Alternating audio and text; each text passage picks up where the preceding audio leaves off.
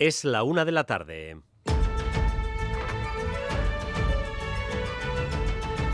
Crónica de Euskadi con Dani Álvarez.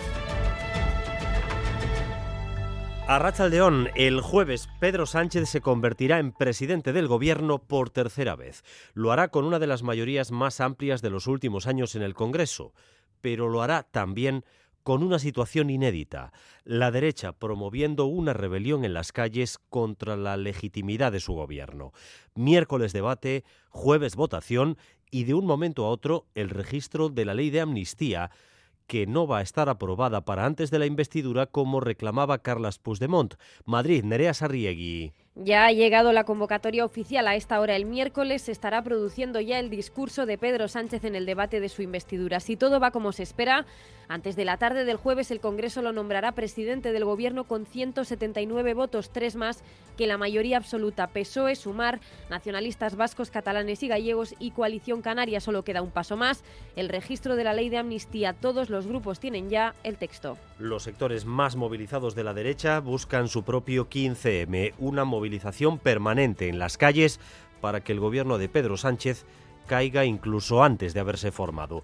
Una movilización que va a contar con todos sus esfuerzos. Javier de Andrés decía esta mañana aquí en Radio Euskadi, en Boulevard, que intentarán parar esto en las Cortes o en los tribunales o en Europa o si no en la calle donde puedan. Todos los recursos democráticos que existan los vamos a, intentar aplicar, claro que sí en el Senado, en el Congreso, seguramente sin éxito porque todos van a, a sumarse en este proyecto de Sánchez, y en, la Administración de Justicia en España y en Europa. Recurriremos. Al margen de la investidura de Pedro Sánchez, hoy hemos conocido el primer informe oficial sobre el impacto económico que ha tenido la salida del Tour de Francia desde nuestro país. 12 millones es lo que se invirtió desde las instituciones, 104 lo que ha dejado la carrera gala, o lo que es lo mismo, cada euro invertido ha traído 8 euros de vuelta. La aportación al Producto Interior Bruto ha sido de 58,2 millones de euros y las administraciones, las haciendas forales, han recuperado 19 millones y medio en impuestos. 24 grados a esta hora en Bilbao o en Donostia, 24 grados y viento sur el 13 de noviembre. Atención a esta otra consecuencia del cambio climático. El calor altera nuestro comportamiento. El calor nos hace más agresivos. No es una impresión, lo avalan los datos y los hechos.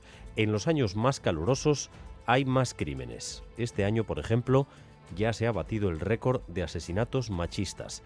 Así lo ha descrito el psiquiatra Antoni Bulbena en Boulevard. Este año, porque ha habido tantos momentos de calor, ha habido más violencia de género que nunca. Y claro, cuando veo que las campañas son de repartir abanicos y de mojarse la cabeza, encuentro a faltar que también se enfríe la agresividad, que lo sepamos. Claro, si vamos a un golpe de calor, me parece muy pobre que solamente se, se hable del abanico y no de sus aspectos conductuales.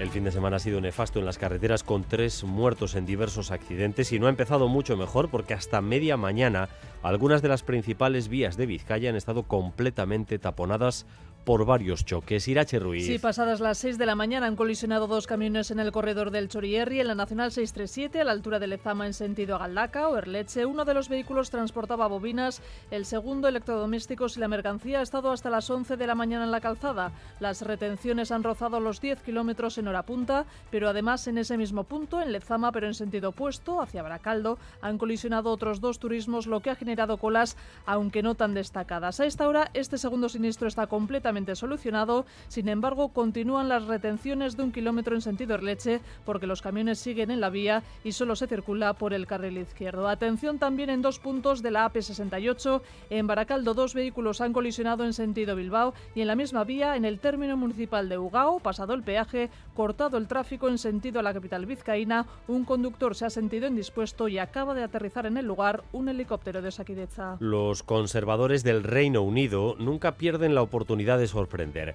El actual primer ministro Rishi Sunak destituye a su ministra de Interior y para completar sus cambios en el gobierno rescata a David Cameron, ex primer ministro, como responsable de exteriores. Es decir, que el que convocó el referéndum del Brexit está designado ahora para hacer amigos en el exterior. Óscar Pérez. Rishi Sunak se ha cargado a Suela Braverman en una salida que estaba cantada, ha puesto en su lugar al hasta ahora ministro de Exteriores y en el puesto de este ha recuperado al que fue primer ministro entre los años 2010 y 2016. David Cameron se marchó porque perdió la consulta que él mismo convocó y en la que se oponía al Brexit. Han pasado más de siete años del día en que dijo adiós en el Parlamento asegurando que en política todo era posible. Nothing is really impossible if you put your mind to it. After all, as I once said, I was the future once.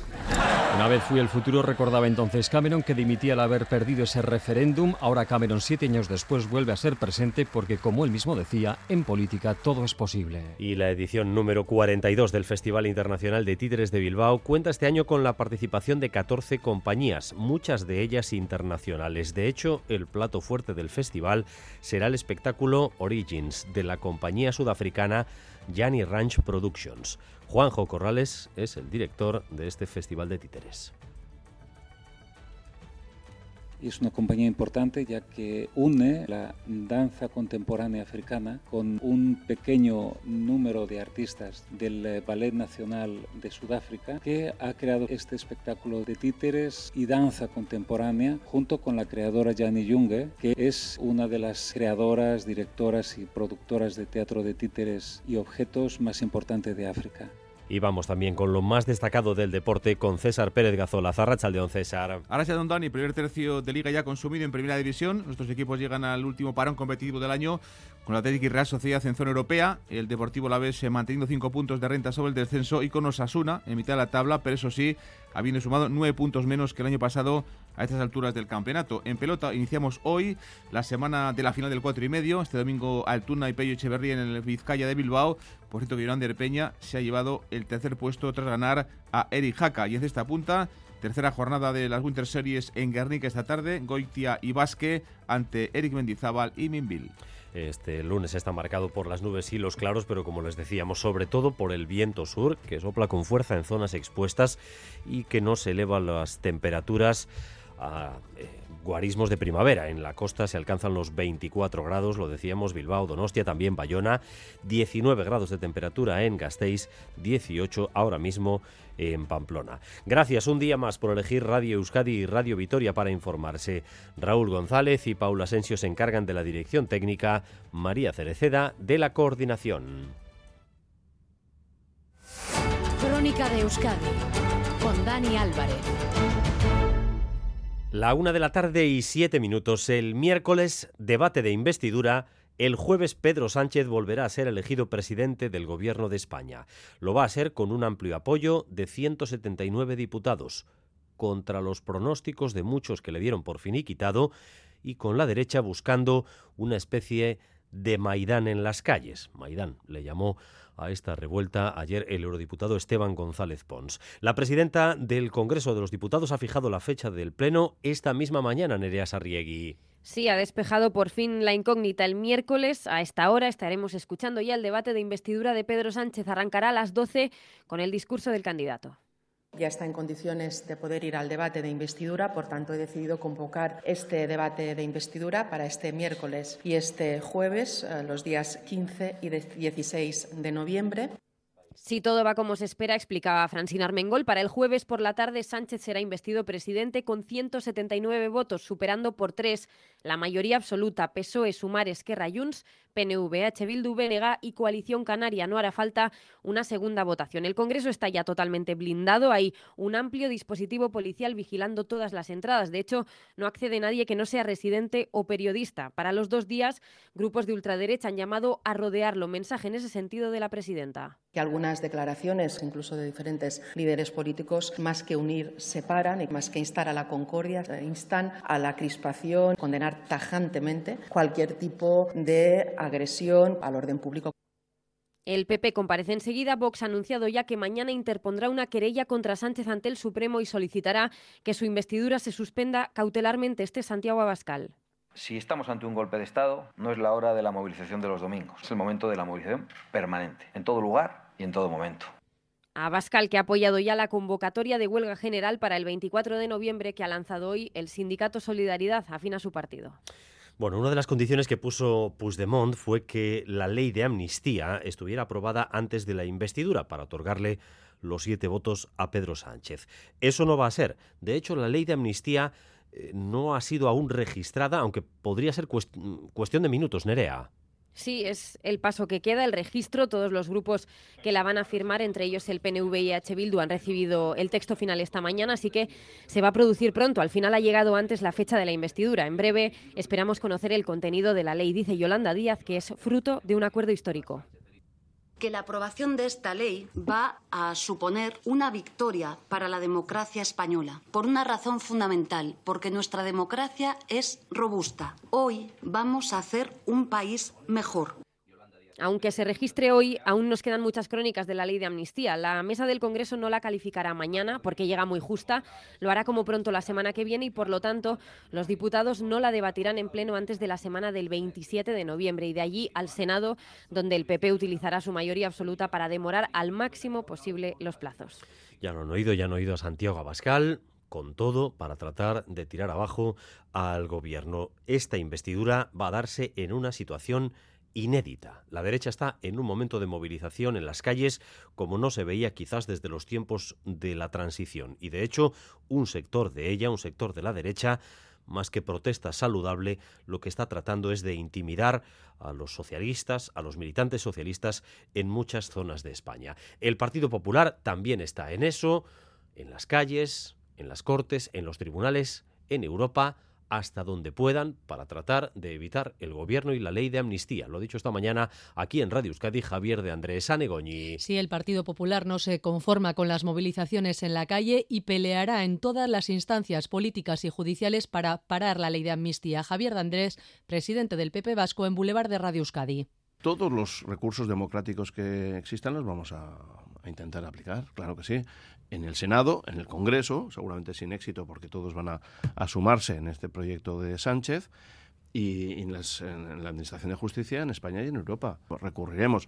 Los apoyos con los que cuenta Pedro Sánchez le permitirán, augura Javier de Andrés, una legislatura convencional de cuatro años. En el caso del PNV, insiste en que ese apoyo se lo brinda por la estabilidad política que obtiene a cambio en el Parlamento vasco. El presidente del PP vasco advierte un gobierno de izquierdas en Madrid no favorece a Euskadi a, los vascos no nos viene bien un gobierno de izquierdas en España, nunca, porque nosotros tenemos un modelo económico que se basa en el esfuerzo, en el mérito, en la inversión, en el capital.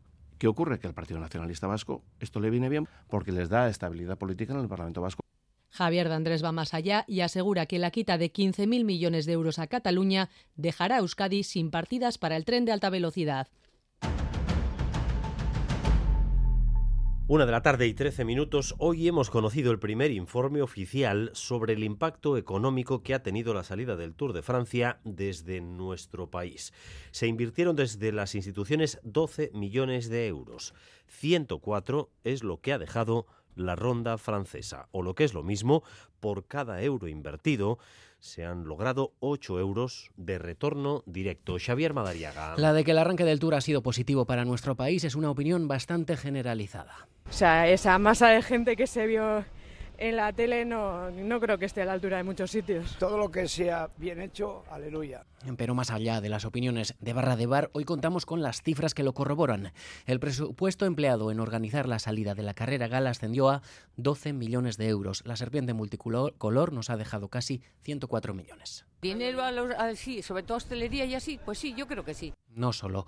El Tour ha tenido un impacto directo con la generación de más de 900 empleos que han repartido 17 millones de euros. El impacto indirecto, el de los cuartos que se han dejado los visitantes, se estima en unos 53 millones. Y si miramos a los impuestos recaudados, nuestras diputaciones se han llevado, gracias al Tour, 19 millones de euros. Organizar la gran salida del Tour ha sido un proyecto de país que ha supuesto, nos ha supuesto a todos y todas un trabajo enorme de coordinación y mucha dedicación.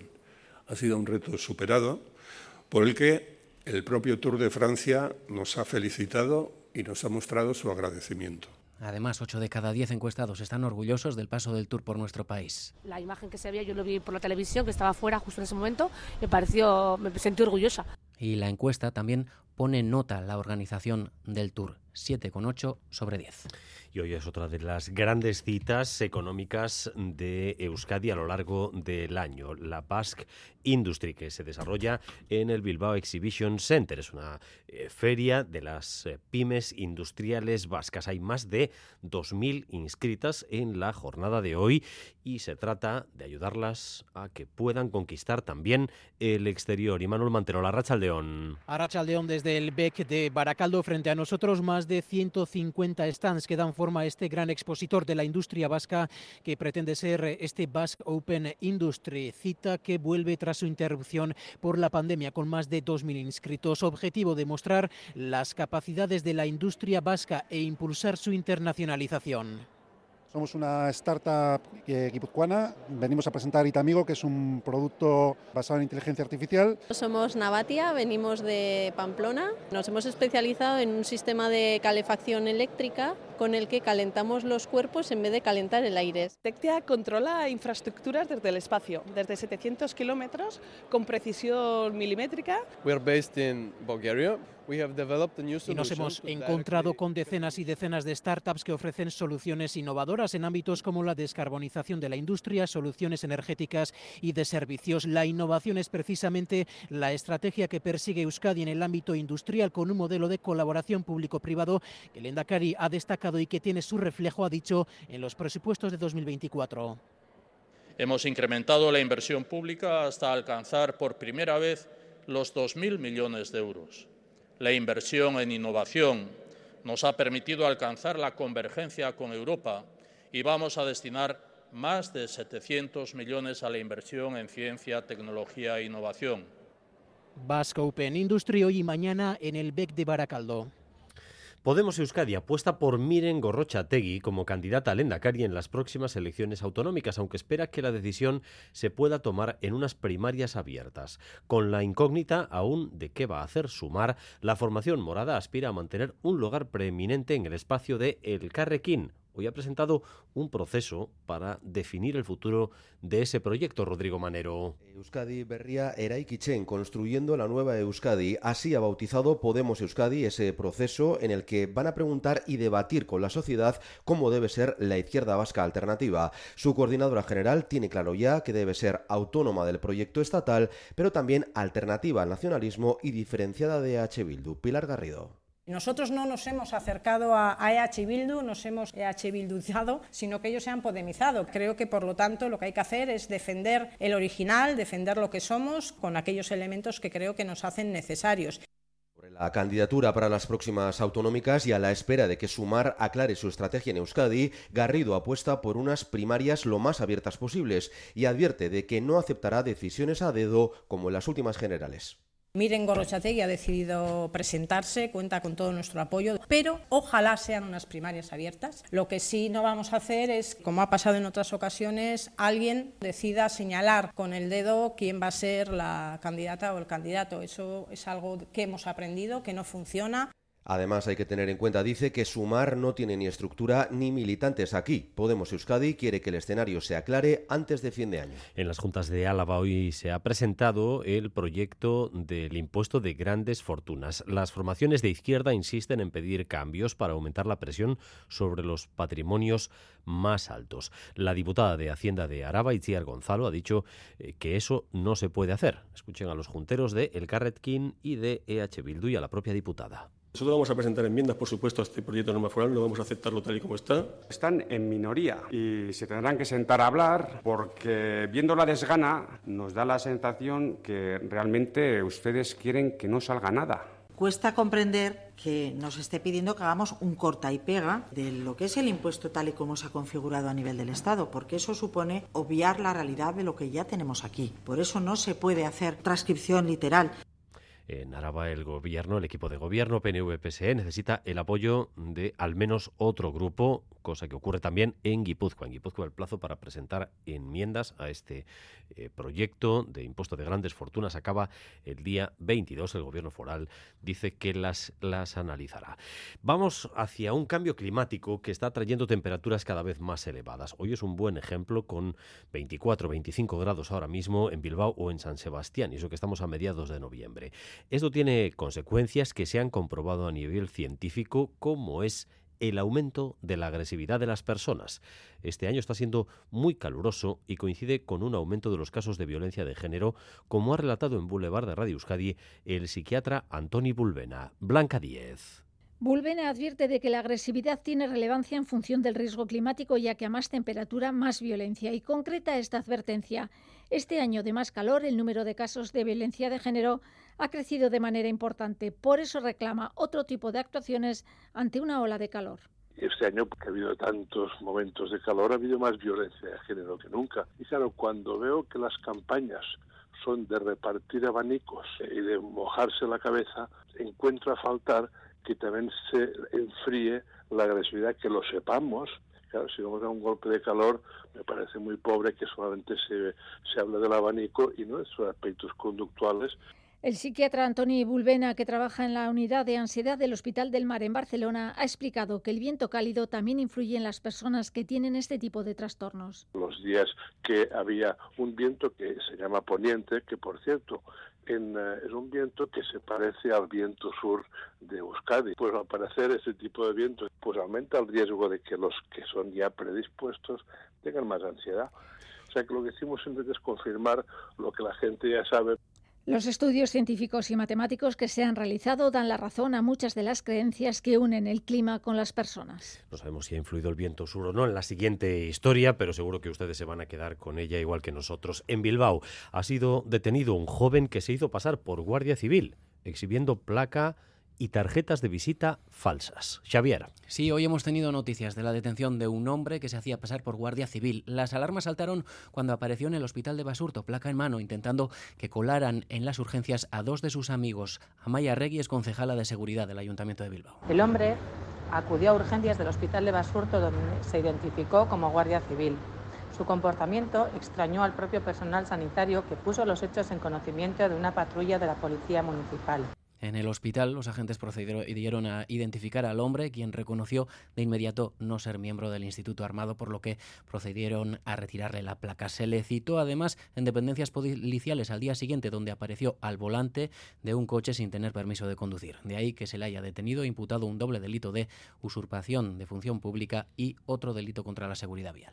En los comedores escolares de la pública, donde sirve los menús la empresa Ser Unión, siguen los problemas. El gobierno vasco, tal y como anunció, ya les ha abierto expediente con la intención de rescindir el contrato. Pero, entre tanto, el servicio sigue en manos de esta empresa que hasta el momento no se ha pronunciado al respecto. Las familias y las direcciones de los centros afectados piden soluciones. En el caso de la escuela de la localidad alavesa de Durana, donde se ha registrado un mayor número de incidencias, el personal de educación ha comprobado la calidad de los menús in situ. Y en Hernani, las familias se han concentrado y han enviado a sus hijos e hijas con tuppers. Aloña Veraza, tú has estado en ese centro escolar de Hernani. Cuéntanos. Sí, esta mañana una decena de padres y madres de la Icastora Languilla se han manifestado en las puertas del centro La Ubidieta. Han colocado una pancarta con el lema Servicio digno y saludable para nuestros niños, para así impedir la entrada del camión de Ser Unión al centro. Pancarta que ha sido retirada por el propio conductor. En total son 535 niños los que reciben el servicio del comedor. La Icastora Languilla tiene tres centros en la localidad. Uno de ellos trabaja in situ con cocina propia, pero los alimentos también los proporciona la misma empresa. Los niños de los otros centros hoy han llevado un bocadillo preparado de casa para la hora de comer en modo de protesta. Gaiz Aguirre Padre. Es reflejo y consecuencia de un modelo. Los alimentos de nuestros hijos están en manos de macroempresas y esto es algo que tiene que cortarse y tiene que terminar desde hoy mismo. Han sido siete días de servicio, pues bien, desde la Icastola denuncian que antes de la retirada de alimentos también ha habido incidentes con los alérgenos. Agurzan Rama, jefa de estudios de la Icastola Languille. Ez direla eta, claro, baditugu ume batzuk oso gaixo jarri daitezkenak da fiatzen. Dicen que no es justo que la responsabilidad caiga en manos de los trabajadores del comedor. De momento hoy muchos niños y niñas han comido el bocadillo que han llevado desde casa. Habrá que ver cómo transcurren los días, pero tanto el centro como los padres piden medidas de inmediato. Y el que se llegue a, casa con las botas de fútbol llenas de trozos de caucho después de un entrenamiento o un partido podría tener los días contados. La Unión Europea ha puesto un plazo de ocho años para que los campos de césped artificial sean sustituidos por otro tipo de material. Y es que el caucho tiene microplásticos que acaban eh, ingiriéndose o en el mar. En Boulevard nos han explicado las posibles alternativas que existen y que pasarían por componentes naturales, Blanca. La hierba artificial de los campos de fútbol tiene una base de caucho compuesto por microplásticos. Estos pasan a la atmósfera y al mar y finalmente a los humanos. Roberto Fernández, integrante de BC Materials, lo ha resumido así. Poco a poco estos microplásticos se van haciendo cada vez más pequeñitos, pueden llegar a ser ingeridos por, microorganismos, por peces y entran dentro de lo que es la cadena trófica y vuelven otra vez a nosotros. La investigación en bioplásticos está en auge y se buscan alternativas a estos derivados del petróleo. Eso lo saben bien en la empresa Greenpoint Nature, donde ya han instalado en varios campos de fútbol, entre ellos Lezama, una mezcla de coco y corcho. José Luis Rubio, investigador. Una mezcla de coco y corcho. Fue un coco muy específico. Es grano de coco, que no es una fibra, y la verdad que hasta la fecha está dando muy buen resultado. En el Ayuntamiento de Iruña ya han tomado nota para renovar los tres campos municipales. Consideran que es el momento de sustituir el caucho por un relleno natural o sintético. Tendrán en cuenta el lugar en el que están situados los de San Jorge y la Rocha Pea junto a Larga y por eso apuestan por un material que no contamine el río. Aitor Silgado, concejal del Ayuntamiento de Iruña la sustitución sea por un, relleno natural biodegradable que en caso de una crecida pues no sea contaminante y, y no cree afecciones al medio natural. Un relleno de corcho como alternativa. Una experiencia tras la que se podrá estudiar y extender a otros lugares como el pavimento de los parques infantiles. Tenemos datos de nacimiento en Euskadi entre abril y junio, datos del Eustat. Y no, esta vez tampoco aumentan, vuelven a caer casi un 4% respecto al mismo periodo del año anterior. María. 3.205 bebés nacieron en Euskadi en el segundo trimestre, la mayoría en Vizcaya, casi la mitad, y casi la mitad también eran primogénitos. Solo un 14% llegó para formar o para completar una familia numerosa. El dato global confirma el descenso continuado en el número de nacimientos, son casi un 4% menos que en el mismo periodo del año anterior, un 3,9%. En cuanto a la edad de las madres, 7 de cada 10 tenía entre 30 y 39 años, un 14% eran más jóvenes, entre 25 y 29, y una de cada diez tenía más de 40 años. Las mujeres que en esos tres meses formaron una familia monoparental son, según la estadística, más jóvenes que la media general, aunque una de cada diez está también en la cuarentena. Por nacionalidad, cada vez son más las madres extranjeras, un 32% de media, más de 4 de cada 10 en el caso de Álava. El descenso acumulado anual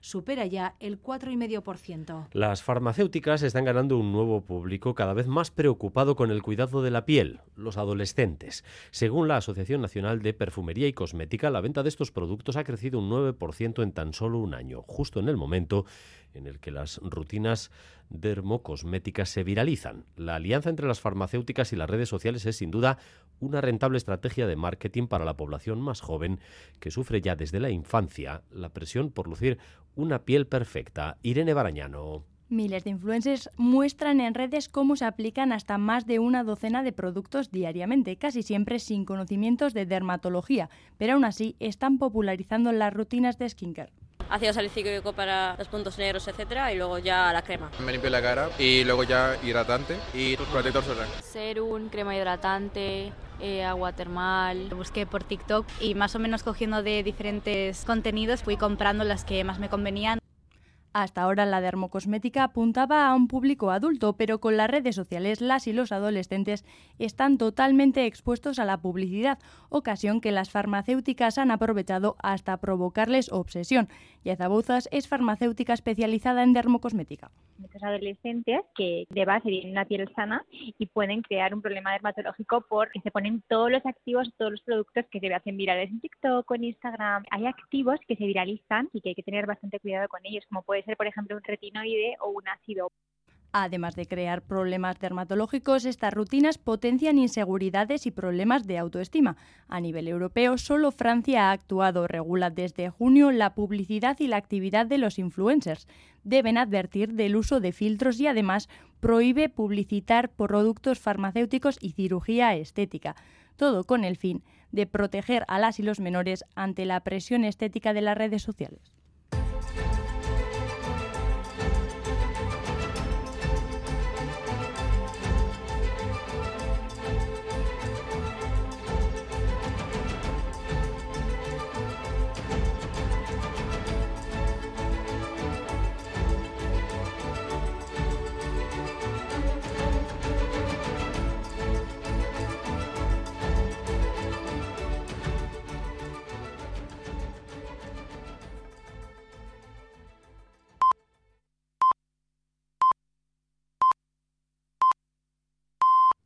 La una y media de la tarde seguimos en Crónica de Euskadi.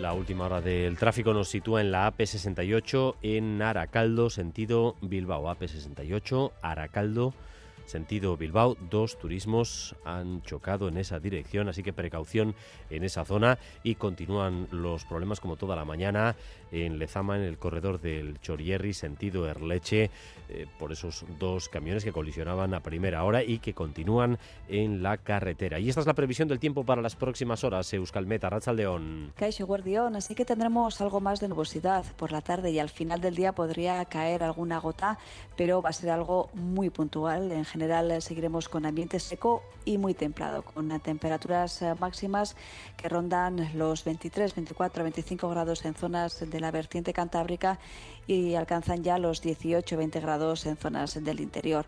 Para mañana por la tarde sí que esperamos algunos cambios. El martes empezaremos la jornada con temperaturas suaves, incluso con el viento del sur todavía se abrirán claros, pero a partir del mediodía mm, irá cambiando la situación. El viento girará noroeste, aumentarán las nubes y acabaremos eh, la jornada con algo de lluvia, principalmente en zonas de la vertiente cantábrica.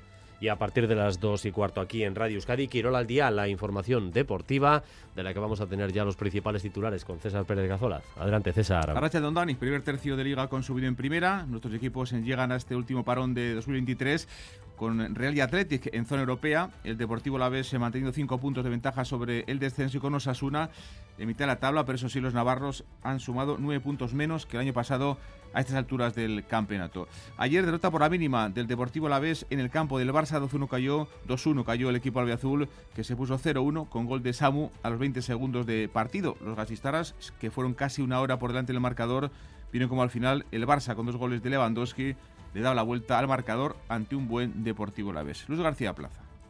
Me voy muy triste. La clave está en la primera parte.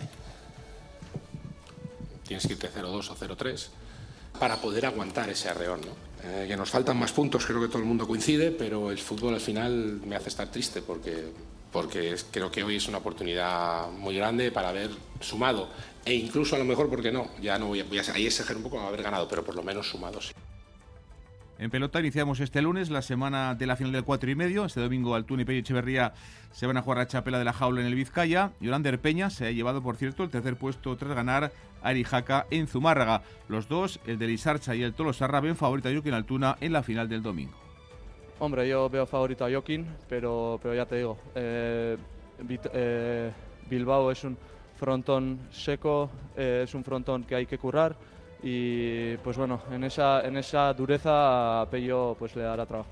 Lo que está claro que Joaquín eh, hará bien su juego, eh, esperemos que llegue al 100% y, y bueno, eh, yo si me tengo que decantar por uno me decanto por Joaquín.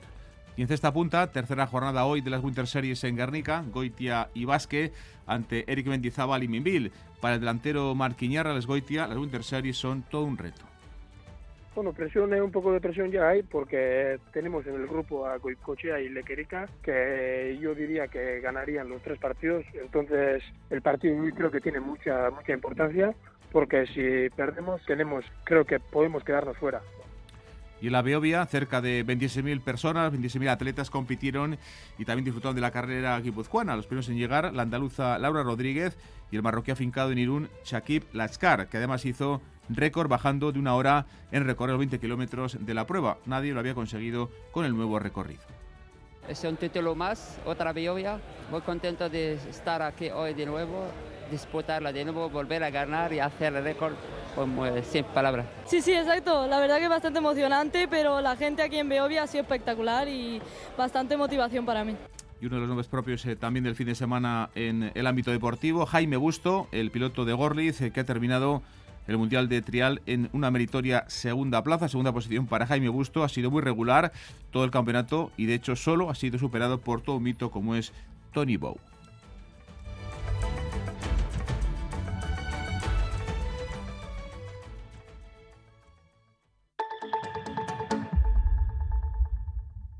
Lo tiene el hippie y el banquero, la vecina y el portero, el que es muy bailón y el que trae el cotillón. Es un extra de ilusión. El 1 de enero, cupón extra de Navidad de la 11, con 80 premios de 400.000 euros. Por solo 10 euros, cupón extra de Navidad de la 11. En Navidad, todos tenemos un extra de ilusión. ¿Lo tienes tú? A todos los que jugáis a la 11, bien jugado. Juega responsablemente y solo si eres mayor de edad. 688-840-840. El número de WhatsApp de Radio Euskadi. La una de la tarde y 35 minutos. Continuamos en esta crónica de Euskadi con más noticias y más información en directo para ustedes hasta las dos y cuarto. Estábamos hablando de los principales titulares del deporte. Tristemente, eh, cada vez más lunes es frecuente que les tengamos que hablar de incidentes en campos de fútbol, en campos de fútbol base. Ahora, violencia entre equipos de juveniles. Este pasado sábado, al terminar el encuentro entre el Club Deportivo Lacua y el Indauchu Sociedad Deportiva, cerca de 100 aficionados protagonizaron algo parecido a una batalla campal, Natalia Serrano. Es lo que refiere el árbitro, efectivamente, en su acta de partido. Relata cómo nada más finalizar el encuentro, jugadores de ambos equipos empujaron, encararon, pero que escasos segundos después, aficionados saltaron al terreno de juego y empezaron a encararse con el portero de Nindauchu. Uno le llegó a propinar un puñetazo en el ojo. Esto hizo que aproximadamente, es literal, 50 aficionados de ambos equipos saltasen al terreno de juego y comenzaran una batalla campal, dice el acta, de unas 100 personas. También relata ese árbitro como a él mismo trabajadores del Aqua de Vitoria-Gasteiz le tuvieron que acompañar a los vestuarios porque había problemas y cómo posteriormente unas seis patrullas de la Erchancha y otras dos de policía local llegaron a las eh, instalaciones para tomar los datos por la agresión ocurrida y conocer los hechos. Ambos equipos, Lacua y Indauchu, han condenado los hechos. Desde Lacua, su presidente decía en Radio Vitoria. Nosotros desde el Club Deportivo Lacua condenamos todos esos hechos. De hecho, ya hemos hablado con Ayuntamiento, Federación y la policía en este caso. Disponemos de imágenes para identificar a, a la gente que, que, hizo eso. Hemos mandado nuestros ánimos al jugador que sufrió la agresión. Son gente ajena al club y condenamos todos estos actos. La Sociedad Deportiva Indauchu ha denunciado a través de Twitter en un comunicado la agresión de su jugador, condenan también rotundamente los hechos y muestran la preocupación por la normalización, dicen, de este tipo de incidentes en los últimos años. Campaña institucional en Navarra el 25 de noviembre, el día para la erradicación de la violencia contra las mujeres, la sensibilización contra todo tipo de violencias sexuales y la reivindicación del consentimiento van a centrar esa jornada en la comunidad foral o en Arangoa. De hecho, en el vídeo de la campaña aparecen mujeres en entornos lúdicos o festivos y pretende reivindicar su libertad para relacionarse como quieran sin que un gesto o una manera de vestir pueda ser interpretada como consentimiento. Es un WhatsApp, no es un sí. Es un baile, no es un sí. Bajo el lema Violencias sexuales están ocurriendo ahora, la campaña incide en la necesidad de que tanto hombres como mujeres aprendan a identificar formas de violencia que se han normalizado para conseguir erradicarlas. Patricia Abad es directora gerente del Instituto Navarro para la Igualdad. Con esta campaña también apelamos a la reflexión ciudadana en torno al consentimiento de las mujeres. Nuestros deseos, nuestras opiniones y nuestras decisiones son tan válidas, por supuesto, como las de los hombres. Cualquier acto de connotación sexual que no tenga el consentimiento libre de la mujer, por tanto, es violencia sexual. Según el Instituto Navarro para la Igualdad, entre enero y septiembre se han presentado 1.569 denuncias por violencia contra las mujeres, 266 han sido por violencia sexual, un 73% son de mujeres menores de 30 años. 20 minutos para llegar a las 2 de la tarde. Vamos a regresar a la información alrededor de la investidura de Pedro Sánchez. Recuerden que desde esta mañana ya hay fecha para el debate de investidura, será el miércoles y la votación será el jueves. Pedro Sánchez va a ser investido en primera votación. El próximo jueves 179 votos, si no hay ninguna sorpresa de última hora. Estábamos pendientes también del registro inminente eh, de la ley de amnistía en el Congreso de los Diputados. La ley todavía no se ha registrado, pero en los últimos minutos ha empezado a circular el borrador de la ley, el texto que se va a registrar. Y atención porque tiene una novedad con respecto a lo que les hemos... Otra más, ¿eh? Otra más. Otra novedad más con respecto a lo que les veníamos contando en los últimos días. No hay, no se recoge el laufer Nerea Sarriegui.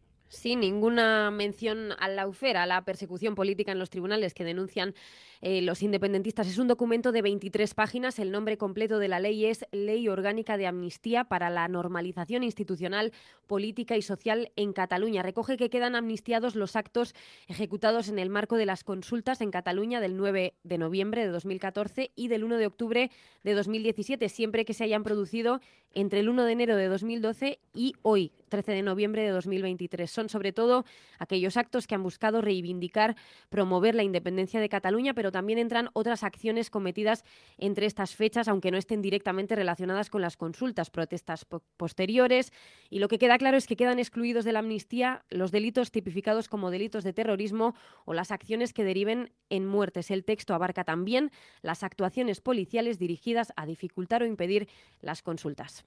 Bueno, pues podríamos intuir que en esta primera redacción de la ley de amnistía, que luego tiene que tramitarse en el Congreso de los Diputados, tiene que tramitarse en las Cortes, saldría adelante la versión de Esquerra, la versión eh, sin el laufer, es decir, eh, sin la amnistía para los delitos de aquellas personas que están en el entorno de Puigdemont, pero no por cuestiones directamente relacionadas con el proceso, como sería el caso de su propio abogado, Gonzalo Boye, o Laura Borrás. Eh, circula ya, por tanto, el texto de la ley de amnistía, aunque todavía a estas horas no ha sido registrado en el Congreso. Una de la tarde y 41 minutos.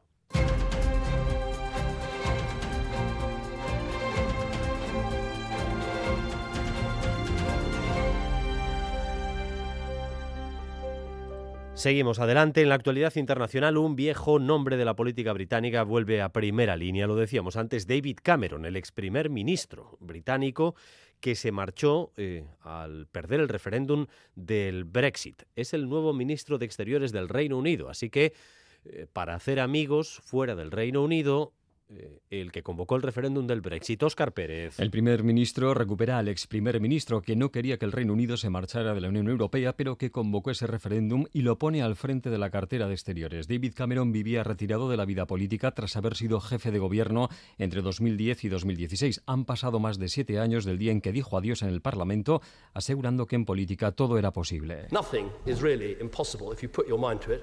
After all, as I once said, I was the future once.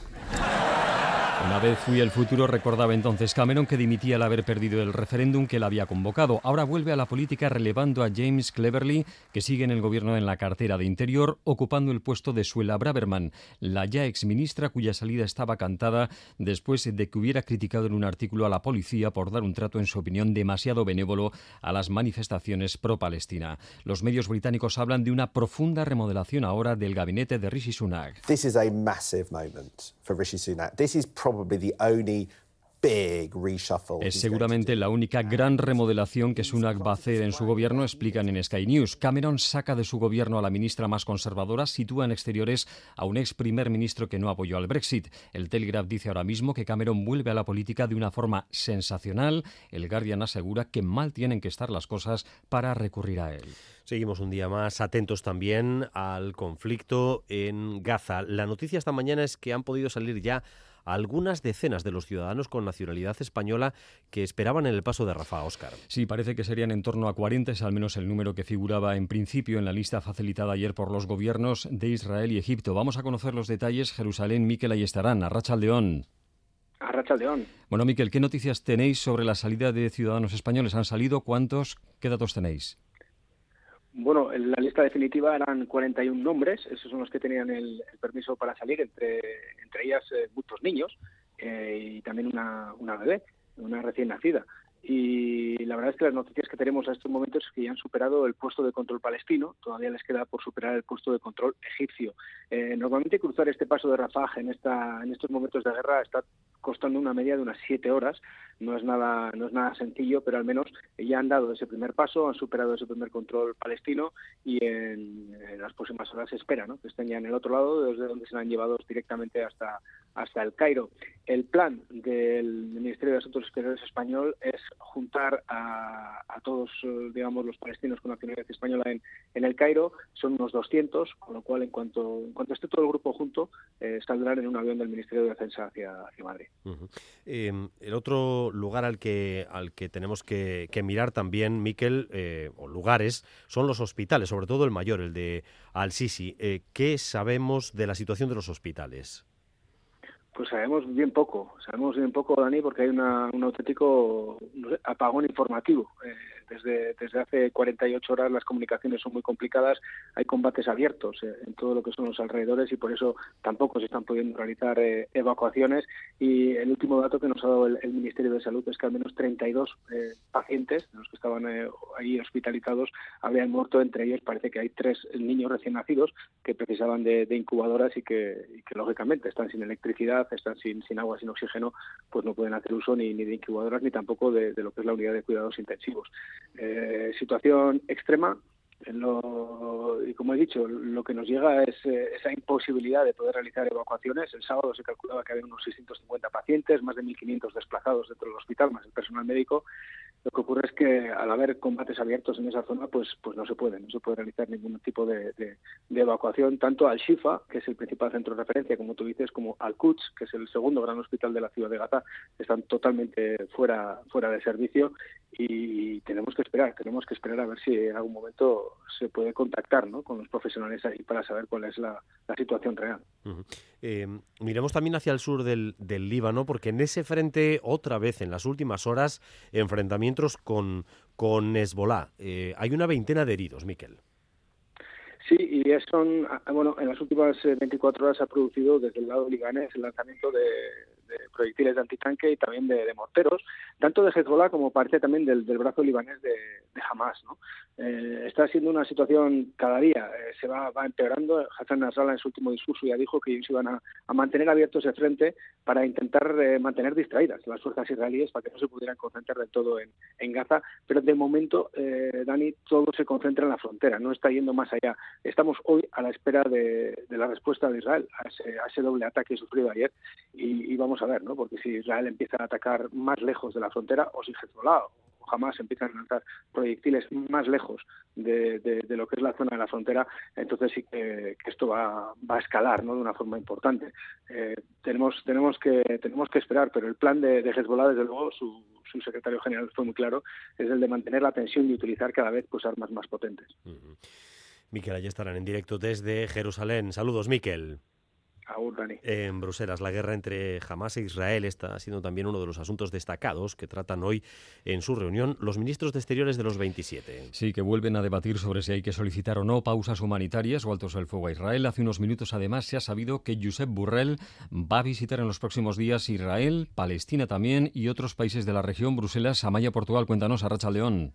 A Rachaldeón, sí, Borrell recibió muchas críticas, sobre todo por parte de la bancada popular, por no haber viajado a Israel cuando las presidentas de la Comisión y el Parlamento lo hicieron, digamos que de manera unilateral. Se defendió entonces diciendo que no iría a Israel hasta poder ir simultáneamente a Ramallah. Pues bien, parece que ya existen condiciones para ello y el jefe de la diplomacia europea anuncia para esta misma semana un viaje no solo a Israel y Palestina, sino también a Bahrein, Arabia Saudí, Qatar y Jordania, para debatir con los líderes de la región sobre el acceso humanitario y la dimensión política del conflicto. Los 27 publicaron anoche además un comunicado añadiendo que esas pausas humanitarias que acordaron pedir tras la última cumbre deben ser inmediatas, algo en lo que han incidido esta mañana. Borrell condena que jamás utilice a los civiles en los hospitales en Gaza como escudo humano, dice, pero añade más novedades al lenguaje. Piden contención al gobierno de Netanyahu.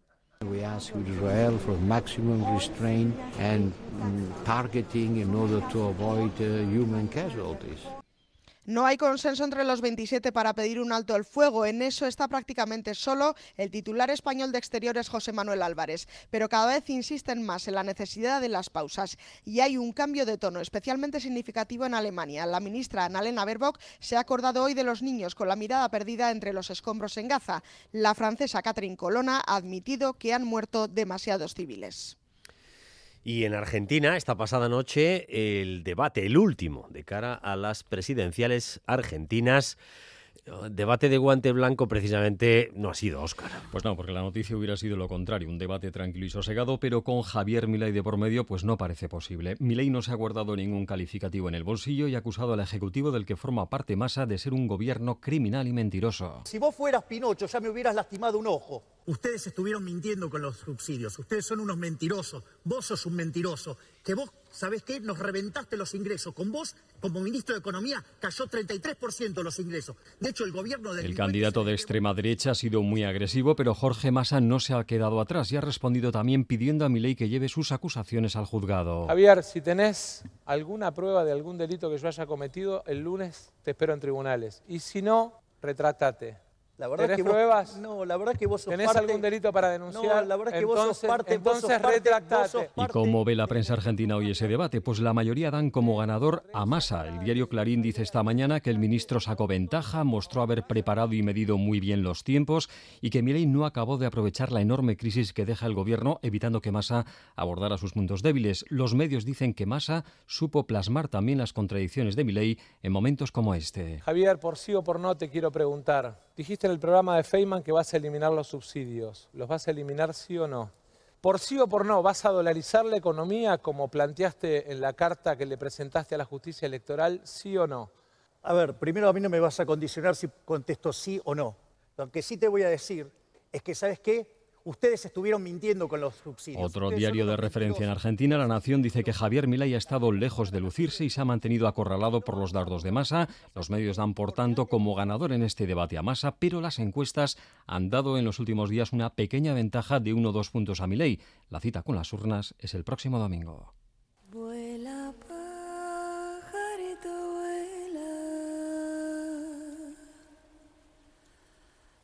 por encima de este cielo. Si te pilla la tormenta, mojará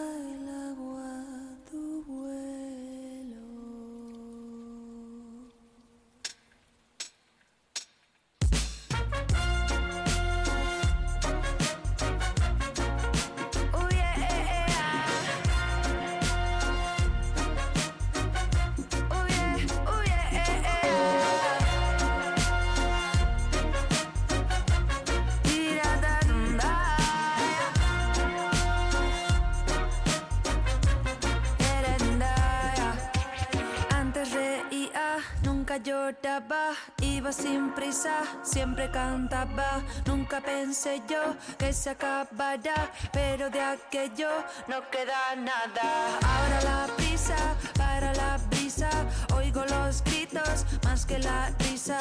Toco la rosa, toco la espina y este aguacero no se termina y voy como un pájaro en la tormenta tormenta, pero tormenta de buen rollo es la que nos trae ahora Galder Pérez, Arrachaldeón, Galder. Arrachaldeón, Dani. Todos los días con ustedes a eso de las 3 y 5 de la tarde en cultura.eus. Y hoy vienes con lo nuevo de Iseo y Dodo Sound en La Tormenta. En La Tormenta, que entra muy bien en este veranillo de San Martín que estamos teniendo. Yo prefiero consolarme con que es veranillo de San Martín y no tanto cambio climático como realmente lo es. No sé. Para quienes le siente bien. Otros no dormimos. Ah, no, estás durmiendo mal. Vaya. Ni haciendo mucho deporte y tal. Que no, tampoco. Tampoco. Bueno, pues no hagas deporte, Dani. No hagas... Déjate llevar, deja, eh, baila un poquito. Igual eso es lo que hay que dejar. Claro, ¿no? Volar, ¿no? Volar como pajaritos, la tormenta, que es lo que nos cuentan un poquito Leire y Seo en esta canción. Es a lo que canta un poquito que hay que volar, ser libres y salir de esta tormenta que es el día a día. Bueno, pues el primer adelanto de lo que será también eh, La Tormenta. Su nuevo disco se va a titular así. A partir de enero, super gira por un montón de ciudades de todo el estado. Dos de las primeras son Bilbo y Gasteiz, que estarán en febrero. Y como no, también estarán en Iruña, será en Iruña Rock. Qué chula, ¿eh? La intro así como más folclórica y demás. Eso sí, luego ya nos ha llevado a su dab, a su rollito reggae y demás, pero sacamos el paraguas para la tormenta. Dale, dale.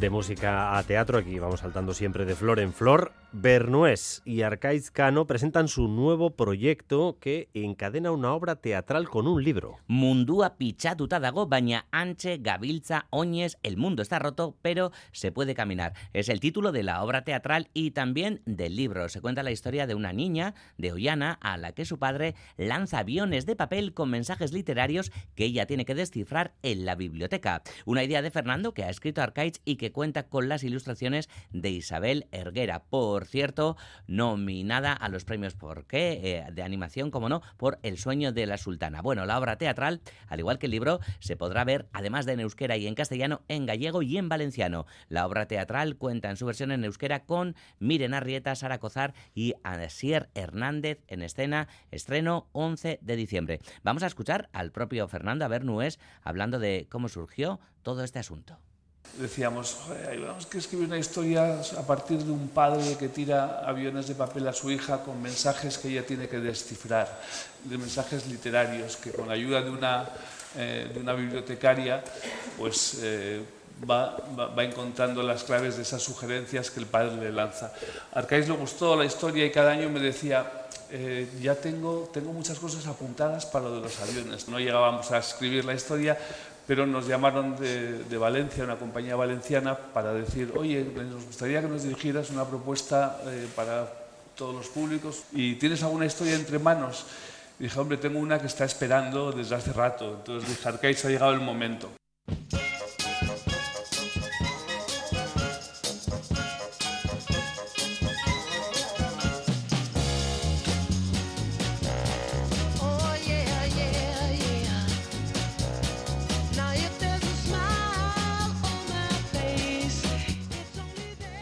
El Campos ha acogido esta mañana la presentación de la edición número 42 del Festival Internacional de Títeres de la capital vizcaína. El festival, también conocido como Bilbao TX, cuenta este año con la participación de seis compañías internacionales, tres de Euskal Herria y cinco del Estado español, que ofrecerán una quincena de espectáculos durante nueve días consecutivos. En el marco de este veterano festival se va a presentar el primer directorio de compañías vascas presentes en el ámbito del teatro de títeres y objetos. Y al hilo de esta iniciativa, Juanjo Corrales, director del festival, destaca que Bilbao TX tiene dos objetivos. Nuestro objetivo es crear públicos, nuevos públicos, que sepan valorar y degustar este arte, pero también el que sea reconocido un perfil profesional de todos estos eh, creadores, artistas que se dedican a la animación del teatro de objetos y del teatro de títeres, y como bien decías en portada, Dani, el plato fuerte del festival es el espectáculo Origins de la compañía sudafricana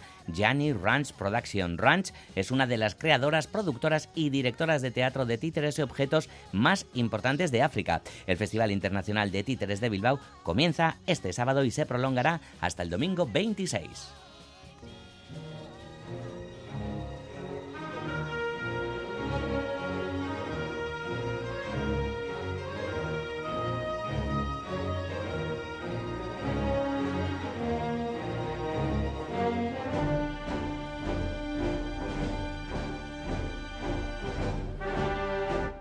En Irún comienza hoy otro festival, el Internacional de Cine Arqueológico del Vidasoa. Sí, a lo largo de toda la semana se van a proyectar en el Centro Cultural Amaya una treintena de largometrajes y cortometrajes, la mayoría documentales de temática arqueológica que abordan proyectos de investigación recientes. La peli inaugural será Ice Age America, documental sobre los primeros pobladores del continente americano. Aispea Goenaga es directora de este festival es para todos los públicos. Son divulgativas, pero tienen un rigor académico científico muy muy serio.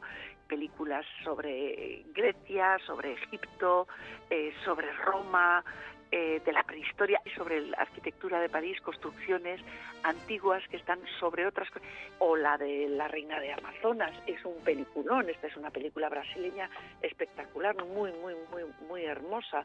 Una película sobre los vikingos y su vinculación con el mar y otra película sobre piratas. Hay peliculones eh, de todas las épocas,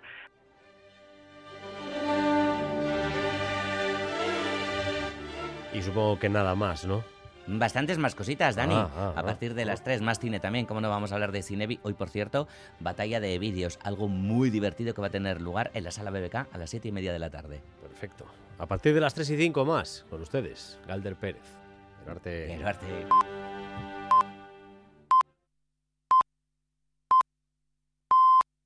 Son las 2 de la tarde.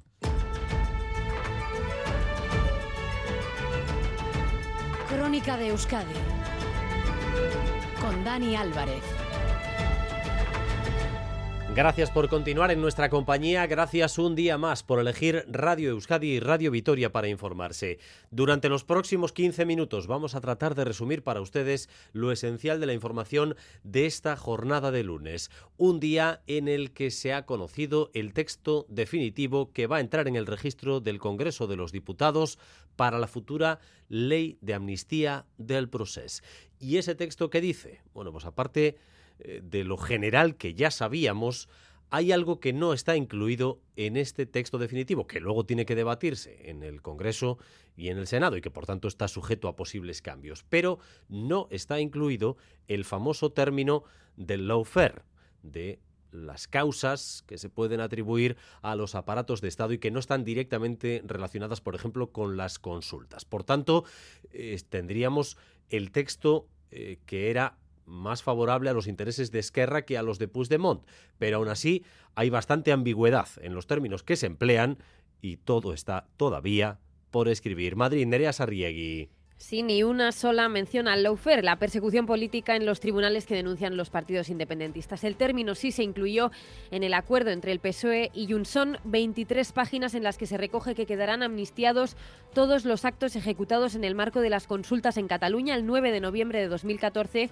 y el 1 de octubre de 2017. Todos los que se hayan cometido entre el 1 de enero de 2012 y hoy, 13 de noviembre de 2023. Y también otros que no estén directamente relacionados, como las protestas posteriores. La norma supone anular la responsabilidad penal, administrativa y contable de quienes los cometieron. Aquí caben desde los líderes del Prusés hasta, por ejemplo, directores de colegios que abrieron sus puertas para poder poner las urnas y caben también los policías que actuaron para impedirlo. Queda claro que quedan excluidos de la amnistía, entre otros, los delitos tipificados como terrorismo las acciones que deriven en muertes. La ley obliga a los jueces a aplicar la amnistía en un plazo muy breve, desde que se solicita dos meses como máximo. Ahora queda registrar la ley aquí, en el Congreso. Bueno, pues eh, eso era uno de los principales argumentos que empleaba Carlas Puigdemont para forzar su negociación con el Partido Socialista y con Pedro Sánchez, ley de amnistía que además quería que estuviera aprobada antes de la investidura. Eso no va a ser así. La investidura sí tiene fecha, por fin, miércoles debate, jueves votación. El jueves Pedro Sánchez se convertirá de nuevo en presidente del gobierno con una mayoría eh, amplia y también con una situación inédita, con la derecha promoviendo una rebelión en las calles contra la legitimidad de su gobierno. Nerea. Sí, el miércoles a esta hora estaremos escuchando ya el debate de investidura de Pedro Sánchez. Arrancará a las 12. Ya está en condiciones de poder ir al debate de investidura, por tanto he decidido convocar este debate de investidura para este miércoles y este jueves, eh, los días 15 y 16 de noviembre. Si todo va como se espera, explicaba la presidenta del Congreso, para el jueves por la tarde Sánchez será investido presidente con 179 votos, superando por tres la mayoría absoluta. PSOE, Sumar, Esquerra Junts, PNV, EH Bildu, y Coalición Canaria. No hará falta una segunda votación. El Congreso está ya totalmente blindado, hay un amplio dispositivo policial vigilando todas las entradas. Para los dos días, grupos de ultraderecha han llamado a rodearlo y Vox va calentando el ambiente. Este es Santiago Abascal. Si estamos ante un golpe de Estado, no es la hora de la movilización de los domingos, es el momento de la movilización permanente, en todo lugar y en todo momento. Ha anunciado que mañana interpondrán una querella contra Sánchez ante el Supremo y solicitarán que su investidura se suspenda cautelarmente. Los sectores más movilizados de la derecha ya lo han oído, buscan su propio 15M, una especie de Maidán, tal y como lo definieron ayer algunos dirigentes del PP, una movilización permanente en las calles para que el gobierno de Sánchez caiga incluso antes de haberse formado. Una movilización que va a contar con todos los esfuerzos y todos los resortes. Javier de Andrés decía esta mañana en Boulevard que van a intentar parar esto en las cortes, en los tribunales, en Europa, en las calles, donde puedan. Todos los recursos democráticos que existan los vamos a, intentar aplicar, claro que sí. En el Senado, en el Congreso, seguramente sin éxito porque todos van a, a sumarse en este proyecto de Sánchez y en, la Administración de Justicia en España y en Europa. Pues recurriremos.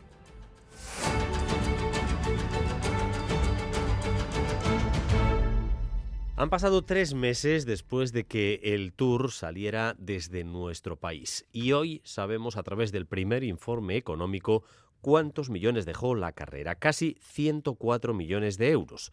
Eso es ocho veces más de lo que se invirtió. Las instituciones, orgullosas del trabajo realizado, han puesto hoy los números encima de la mesa. Xavier Madariaga ha estado en esa rueda de prensa. Sí, por si había dudas, las instituciones han presentado un estudio sobre el impacto del Tour en nuestro país. El informe revela que la carrera gala ha dejado 17 millones en más de 900 empleos creados para el evento. El impacto indirecto, el de los cuartos que se han dejado los visitantes, se estima en unos 53 millones. Y si miramos a los impuestos recaudados, nuestras diputaciones se han llevado, gracias al Tour, 19 millones y medio. Organizar la gran salida del Tour ha sido un proyecto de país que ha supuesto, nos ha supuesto a todos y todas un trabajo enorme de coordinación y mucha dedicación. Ha sido un reto superado por el que el propio Tour de Francia nos ha felicitado y nos ha mostrado su agradecimiento. En grandes cifras, 12 millones nos dejamos en el Tour y han venido de vuelta casi 104 millones. La ciudadanía lo avala. Se le ha pedido que pongan nota a la organización del Tour. Notable alto, 7,8 de 10. O sea, esa masa de gente que se vio en la tele no, no creo que esté a la altura de muchos sitios. Todo lo que sea bien hecho, aleluya. 8 de cada 10 encuestados están orgullosos del paso del Tour por nuestro país. Y hoy tenemos otra de las citas económicas del año en nuestro país, la Basque Open Industry en el BEC, una cita orientada sobre todo a las pymes vascas eh, que están en el sector de la industria para tratar de ayudarles en su conquista también del exterior. Y Manuel Mantero, la Rachaldeón. Arrachaldeón desde el BEC de Baracaldo frente a nosotros más de 150 stands que dan forma a este gran expositor de la industria vasca que pretende ser este Basque Open Industry, cita que vuelve tras su interrupción por la pandemia con más de 2.000 inscritos. Objetivo demostrar las capacidades de la industria vasca e impulsar su internacionalización. Somos una startup guipuzcoana. Venimos a presentar Itamigo, que es un producto basado en inteligencia artificial. Somos Navatia, venimos de Pamplona. Nos hemos especializado en un sistema de calefacción eléctrica con el que calentamos los cuerpos en vez de calentar el aire. Tectia controla infraestructuras desde el espacio, desde 700 kilómetros, con precisión milimétrica. We are based in Bulgaria. Y nos hemos encontrado con decenas y decenas de startups que ofrecen soluciones innovadoras en ámbitos como la descarbonización de la industria, soluciones energéticas y de servicios. La innovación es precisamente la estrategia que persigue Euskadi en el ámbito industrial con un modelo de colaboración público-privado que el Endacari ha destacado y que tiene su reflejo, ha dicho, en los presupuestos de 2024.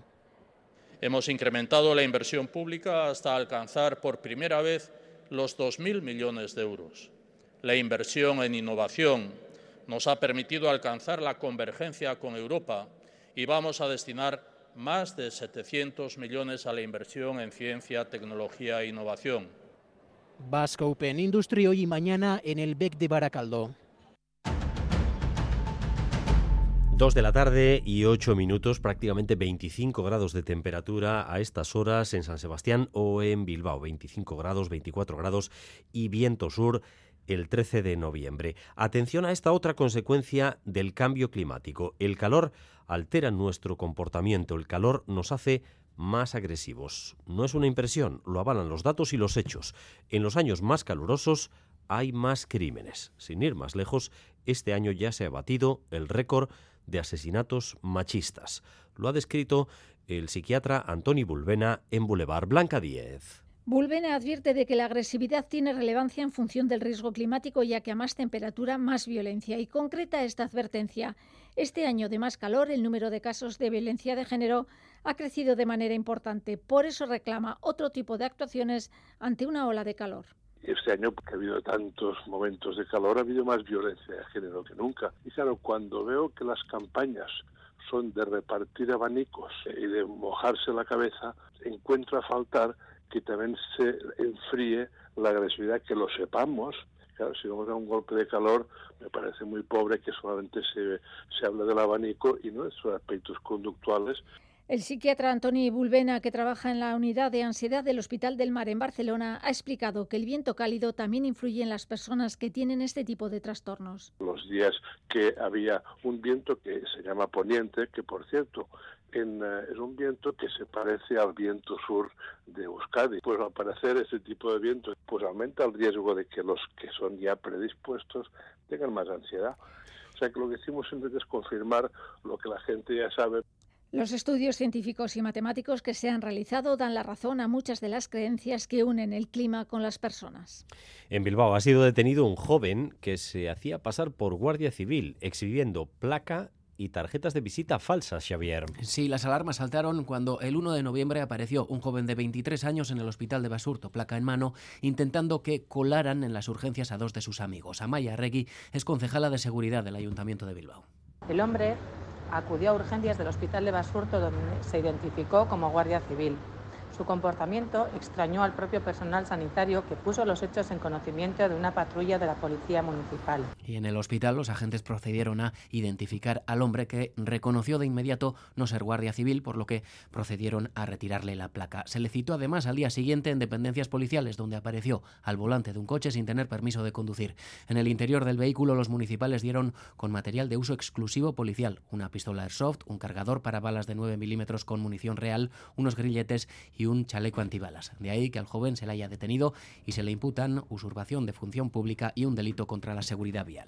En los comedores escolares de la pública, donde sirve los menús la empresa Serunión, siguen los problemas. El gobierno vasco, tal y como anunció el viernes, ya les ha abierto expediente con la intención de rescindir su contrato, pero entre tanto, el servicio sigue en manos de esta empresa, que hasta el momento no se ha pronunciado. Las familias y direcciones de los centros, más de 40 en toda Euskadi, piden soluciones. La escuela de Durana, donde se registró un mayor número de incidencias, ha visto hoy cómo personal de educación comprobaba la calidad de los menús. Y en Hernani, en otro centro escolar, las familias se han concentrado y han enviado a sus hijos e hijas con tuppers a Loña Veraza.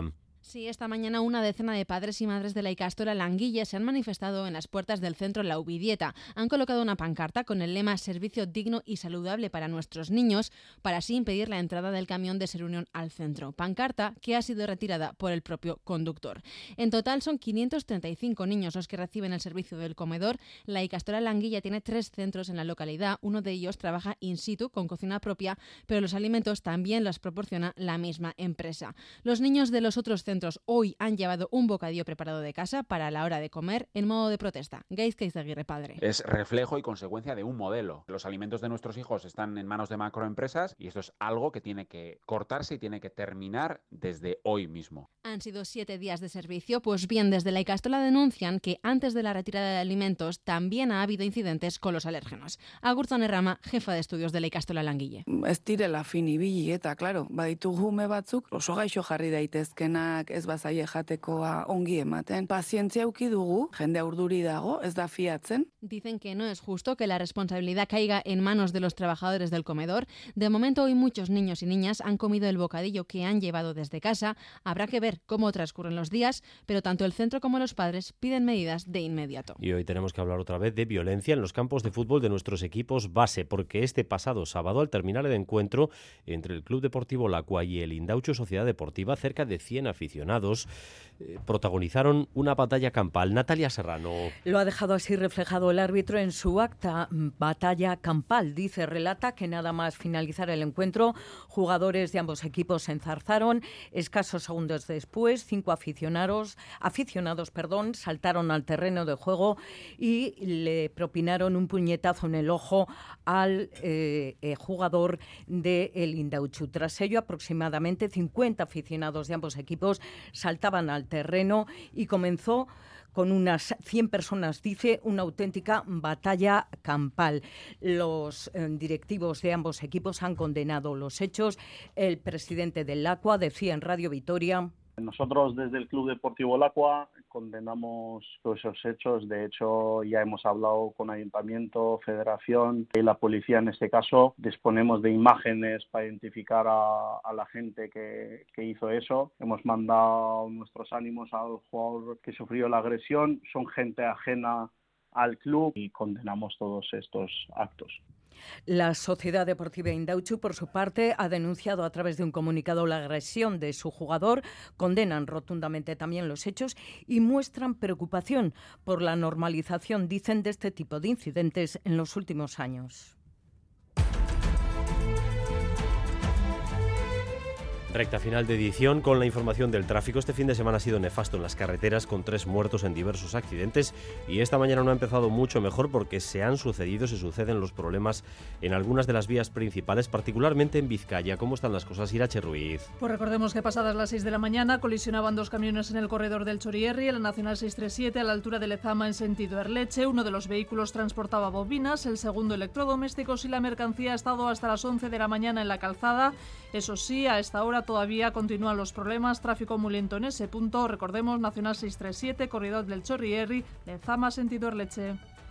Y vamos también con la previsión del tiempo para las próximas horas. Euskalmeta, Rachaldeón. Caixa Rachaldeón, así que tendremos algo más de nubosidad por la tarde y al final del día podría caer alguna gota, pero va a ser algo muy puntual. En general eh, seguiremos con ambiente seco y muy templado, con temperaturas eh, máximas que rondan los 23, 24, 25 grados en zonas de la vertiente cantábrica y alcanzan ya los 18-20 grados en zonas del interior. Para mañana por la tarde sí que esperamos algunos cambios. El martes empezaremos la jornada con temperaturas suaves, incluso con el viento del sur todavía se abrirán claros, pero a partir del mediodía mm, irá cambiando la situación. El viento girará noroeste, aumentarán las nubes y acabaremos eh, la jornada con algo de lluvia, principalmente en zonas de la vertiente cantábrica. Pues hasta aquí esta crónica de Euskadi, hora y cuarto de información en directo para ustedes, información que continúa cada hora en punto y a partir de las 7 en Gambara con Arancha García y Miriam Duque. Raúl González y Paula Asensio en la dirección técnica, María Cereceda en la coordinación. Besterik ez, zaindu Crónica de Euskadi con Dani Álvarez.